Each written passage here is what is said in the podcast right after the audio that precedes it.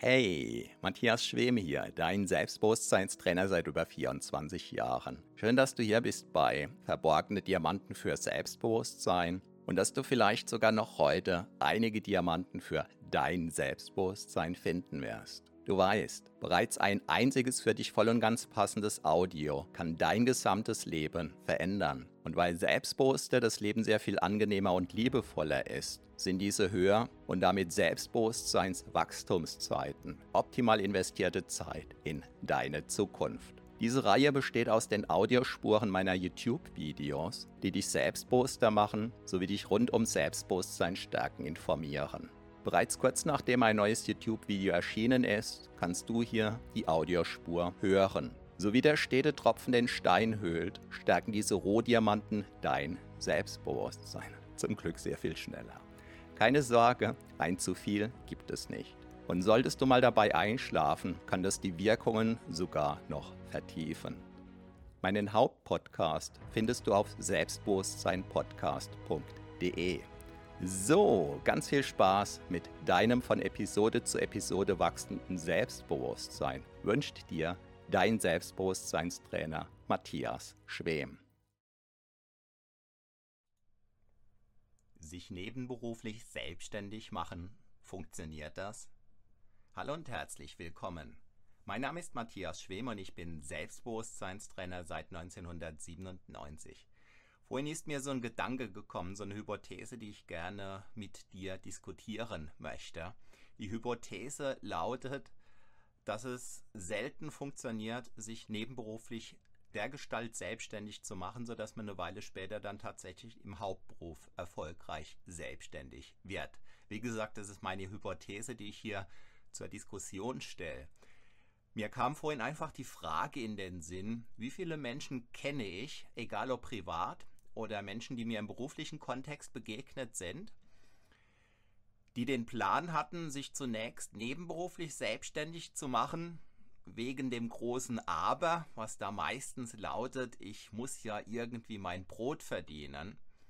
Wie viele solcher Menschen ich also kenne, die nebenher begonnen haben, sich selbstständig zu machen und die das dann nach einer Weile tatsächlich zum Hauptberuf gemacht haben und die dann den bisherigen meistens Angestelltenjob gekündigt haben. Und aus dem Stegreif ist mir tatsächlich nur eine Person eingefallen. Ähm, ja, und Jetzt äh, kann es natürlich sein, dass das meine selektive Wahrnehmung ist. Die alle anderen äh, Erfahrungen, die ich da möglicherweise gemacht habe, alle anderen Beobachtungen, die die einfach verdrängt hat oder ja, vielleicht ist es ähm, ja ein typisches Muster. Ich kenne umgekehrt viele Menschen, die die Idee hatten, die den Plan hatten, sich selbstständig zu machen, ähm, die aber ja, und die dann irgendwann einfach die Zeichen der Zeit für sich erkannt oder genutzt haben und die dann ins Blaue hinein sozusagen gekündigt haben Sie wussten zwar, was sie in ihrer Selbstständigkeit dann tun wollten und haben damit auch voll losgelegt, ähm, ins Blaue hinein in Bezug auf die Sicherheit, weil wer noch nie selbstständig war, der kann natürlich nicht wissen, ähm, a, ob es was für ihn ist und äh, b, wie schnell sich das Ganze trägt. Und mein Eindruck ist, dass eben vor allem diese Art von Existenzgründung funktioniert. Aber wie gesagt, das ist im Moment einfach meine Hypothese. Und ähm, was mich bei dir interessieren würde oder von dir, das ist einfach so eine Art Verhältnis. Wie viele Menschen kennst du tatsächlich, bei denen du beobachten konntest, dass die sich zunächst nebenberuflich selbstständig gemacht haben und die dann tatsächlich irgendwann hauptberuflich selbstständig erfolgreich durchgestartet sind?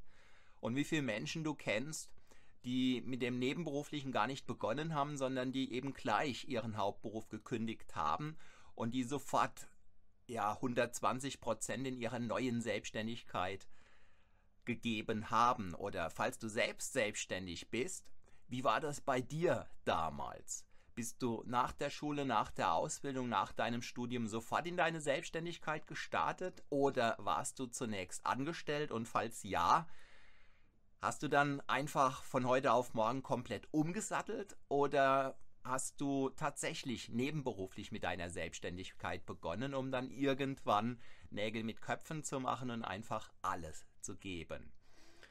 Beim Fliegen ist es so, es braucht eine gewisse Mindestgeschwindigkeit, je nach Flugzeugtyp und so weiter, wenn der Flieger zu langsam fliegt und dann stürzt er ab.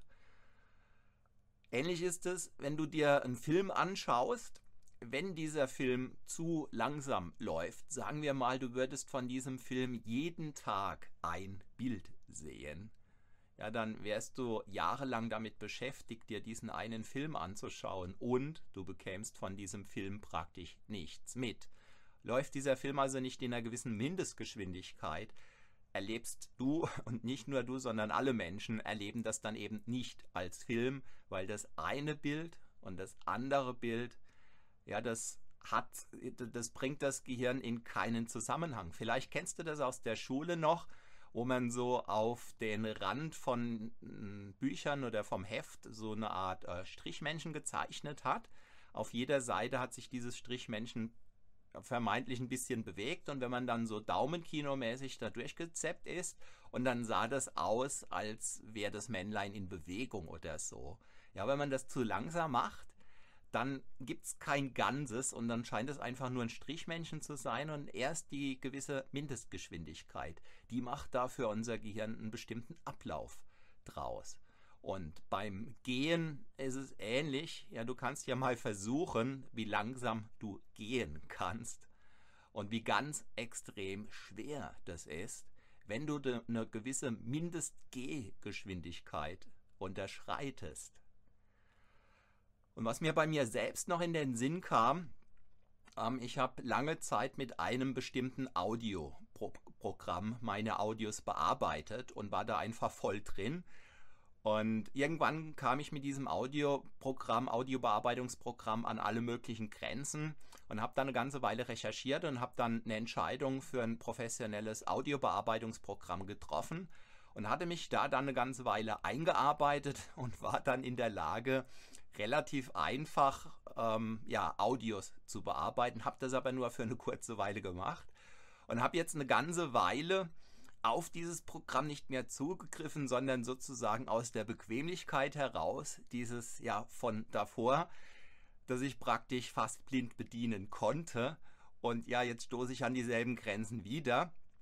Und jetzt kam ja vorhin eben in den Sinn, wäre ich im Hauptberuf ähm, Tonmischer oder sowas, ja, da, dann wäre das gar kein Ding, weil dann würde ich Tag für Tag sozusagen die digitalen Schieberegler hin und her regeln.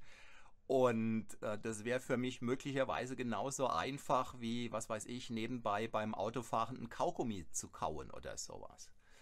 Ja, jedenfalls meine Kernhypothese lautet, die ich wie gesagt gerne hier zur Diskussion stelle, es braucht einfach eine gewisse Mindestgeschwindigkeit. Es braucht ein gewisses Momentum und wenn das unterschritten wird, dann wird es irgendwie ganz extrem schwer.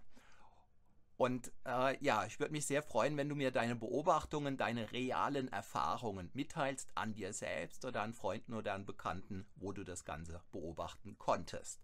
Und wenn dir dieses Video den ein oder anderen Impuls gegeben hat, dann zeig es mir bitte mit einem Daumen hoch, abonniere diesen Kanal, falls noch nicht geschehen. Solltest du Einschlafschwierigkeiten haben, heute Nacht um 23 Uhr gibt es wieder einen Livestream zum Einschlafen. Ich bedanke mich recht herzlich für deine Aufmerksamkeit. Freue mich sehr, wenn du auch morgen hier wieder mit am Start bist. Schau mal noch in die Links unter diesem Video, vielleicht ist da was für dich dabei. Auf deine Fragen und Anregungen unter diesem Video kann ich meistens relativ kurzfristig drauf eingehen und ich freue mich sehr. Ja, ich wünsche dir eine gute Zeit und vielleicht bis bald. Mein Name ist Matthias Schwem.